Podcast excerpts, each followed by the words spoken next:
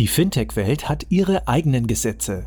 Deshalb verpassen dir Payment and Banking und Paytech Law ab sofort wöchentlich deine Druckbetankung zu Rechtsthemen aus der Welt von Payments, Banking, Krypto und Co. Kompakt in wenigen Minuten briefen dich unsere Experten Ali Reza und Frank von Paytech Law einfach und verständlich zu allem, was du wissen musst. In der heutigen Folge widmen wir uns der BaFin-Erlaubnis innerhalb der Fintech-Industrie.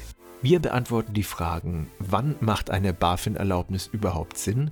Welche Erlaubnisse gibt es und wo liegen die Unterschiede? Wann ist White Label eine Alternative zur BaFin-Erlaubnis? Und wie funktioniert White Label als Sandbox aller N26? Viel Spaß mit dem heutigen Podcast mit Frank und unserer Gastgeberin Christina Casala. Herzlich willkommen zu einer neuen Folge. Heute sitzt mir gegenüber Frank Müller und wir sprechen über das Thema Fintech-Industrie und BaFin-Erlaubnis. Frank, wann macht eine BaFin-Erlaubnis überhaupt Sinn? Also eine BaFin-Erlaubnis äh, macht immer dann Sinn, beziehungsweise ist notwendig, wenn man erlaubnispflichtige Geschäfte betreibt.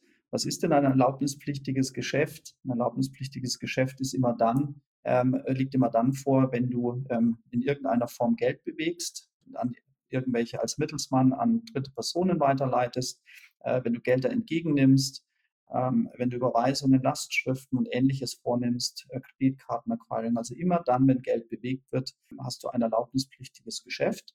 Äh, natürlich auch die klassischen Bankgeschäfte und die klassischen ähm, Finanzdienstleistungen, die es da am Markt gibt, wie zum Beispiel Anlageberatung, Anlagevermittlung und so weiter. Welche verschiedenen Erlaubnisse gibt es und wo liegen die Unterschiede?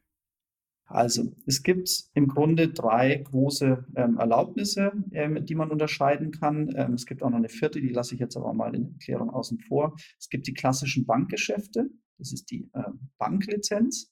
Ähm, die brauchst du immer dann, wenn du eben das klassische Bankgeschäft betreibst, wie beispielsweise das Einlagengeschäft, Kreditgeschäft und so weiter.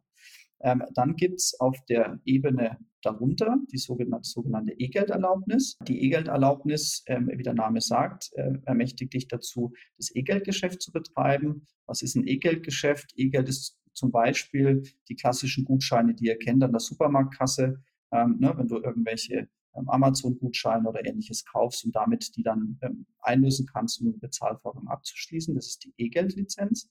Und dann gibt es noch die äh, Zahlungsdienste-Lizenz. Die Zahlungsdienstlizenz brauchst du dann, wenn du eben Zahlungsdienste erbringst. Ich habe ein paar schon genannt, zum Beispiel wenn du das Akquisitionsgeschäft betreibst, das ist zum Beispiel das Geschäft, das ein Acquirer betreibt.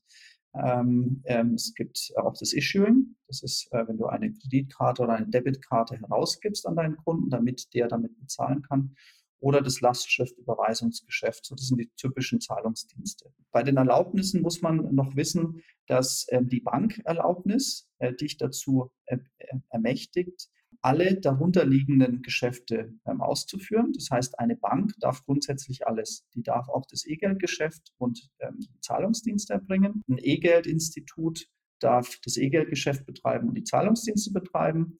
Und ein Zahlungsdienstleister darf nur die Zahlungsdienste. Jetzt gibt es ja, wie du gesagt hast, die BaFin-Erlaubnis. Es geht ja auch White Label. Wann sollte ich mich für was entscheiden? Genau, White Label ist ein gutes Stichwort. Wenn man jetzt sich überlegt, man ist ein junges Startup oder ein Fintech und überlegt sich jetzt in diesen Bereichen, die wir gerade kurz skizziert haben, tätig zu werden, dann gibt es eben das Erfordernis, dass man eine Erlaubnis beantragt, weil man eben ein erlaubnispflichtiges Geschäft erbringt. Oder wenn man sagt, hm, der Aufwand für eine Erlaubnis ist mir noch zu groß, ich gehe lieber zu jemandem, der eine Erlaubnis hat und leihe mir von dem sozusagen seine Erlaubnis, dann spricht man von einem White Label, von einem White Label Konstruktion. Und das ist zum Beispiel das typische Geschäftsmodell, das die Solaris Bank betreibt. Also die Solaris Bank begibt ihre ähm, äh, Lizenz an Drittunternehmen, wie zum Beispiel die Penta oder Tomorrow oder Contest damit die eben ohne Erlaubnis zu beantragen ihre, ihre Dienstleistung erbringen können. So, und die Unterscheidung, ob ich selbst eine Erlaubnis beantrage oder eben ein White-Label-Modell eingehe, ähm, würde ich immer so angehen, dass ich sage, was ist denn eigentlich meine, meine Kern-DNA des Unternehmens? Sehe ich mich eher als technischer Dienstleister oder sehe ich mich eher als Bank- oder Zahlungsdienstleister? Das ist schon mal die erste Unterscheidung. Im ersten Fall würde ich meinen, da würde ich wahrscheinlich erstmal in die White-Label-Lösung eingehen, einfach um den ganzen regulatorischen Aufwand nicht zu haben. Wenn ich aber mich eher als Zahlungsdienstleister oder schon als Bank verstehe, dann macht es perspektivisch auch Sinn, dass ich da eine Erlaubnis beantrage. Wie's, was würde ich noch als Unterscheidungskriterium heranziehen? Ich würde mir überlegen, wie ist mein Unternehmen heute aufgestellt? Habe ich schon die Manpower und die Prozesse, die ich dann brauche, wenn ich eine Erlaubnis habe? Ich muss ja dann bestimmte Compliance-Themen abdecken, muss dementsprechend auch den Staff dafür haben. Oder habe ich das noch nicht? Dann greife ich eher auf die Bank zu, zum Beispiel auf die Solaris Bank oder eine Warengold ne, oder eine Ion Bank oder Deutsche Bank, wie auch immer, und lasse sozusagen die ganze Regulatorik bei der Bank und konzentriere mich auf mein Kerngeschäft, so wie es eben viele der Kooperationspartner ähm, der White Label Banken machen. Kann ich denn, nachdem ich White Label war, auch BaFin äh, reguliert werden? Man kann, wenn man zunächst eine White-Label-Lösung gewählt hat, natürlich auch noch die Erlaubnis äh, beantragen. Das ist der klassische Weg, den zum Beispiel auch ein äh, N26 gegangen ist. Die waren ursprünglich als White-Label-Partner äh, bei der Wirecard und haben dann äh, kurze Zeit später eine eigene Erlaubnis beantragt. Das machen sehr, sehr viele sogar. Und das ist sozusagen wie so eine Art Sandbox, wenn du so willst. Ne? Du kannst erstmal dich in dem regulatorischen Umfeld bewegen, hast einen Partner, der die Regulatorik abnimmt und kannst dir dann in Ruhe, wenn du gewachsen bist, überlegen, ob du eine Erlaubnis beantragst. Das war alles legal. Fintech recht kompakt für dieses Mal. Wir freuen uns, wenn ihr uns auf eurer Lieblings-Podcast-Plattform abonniert.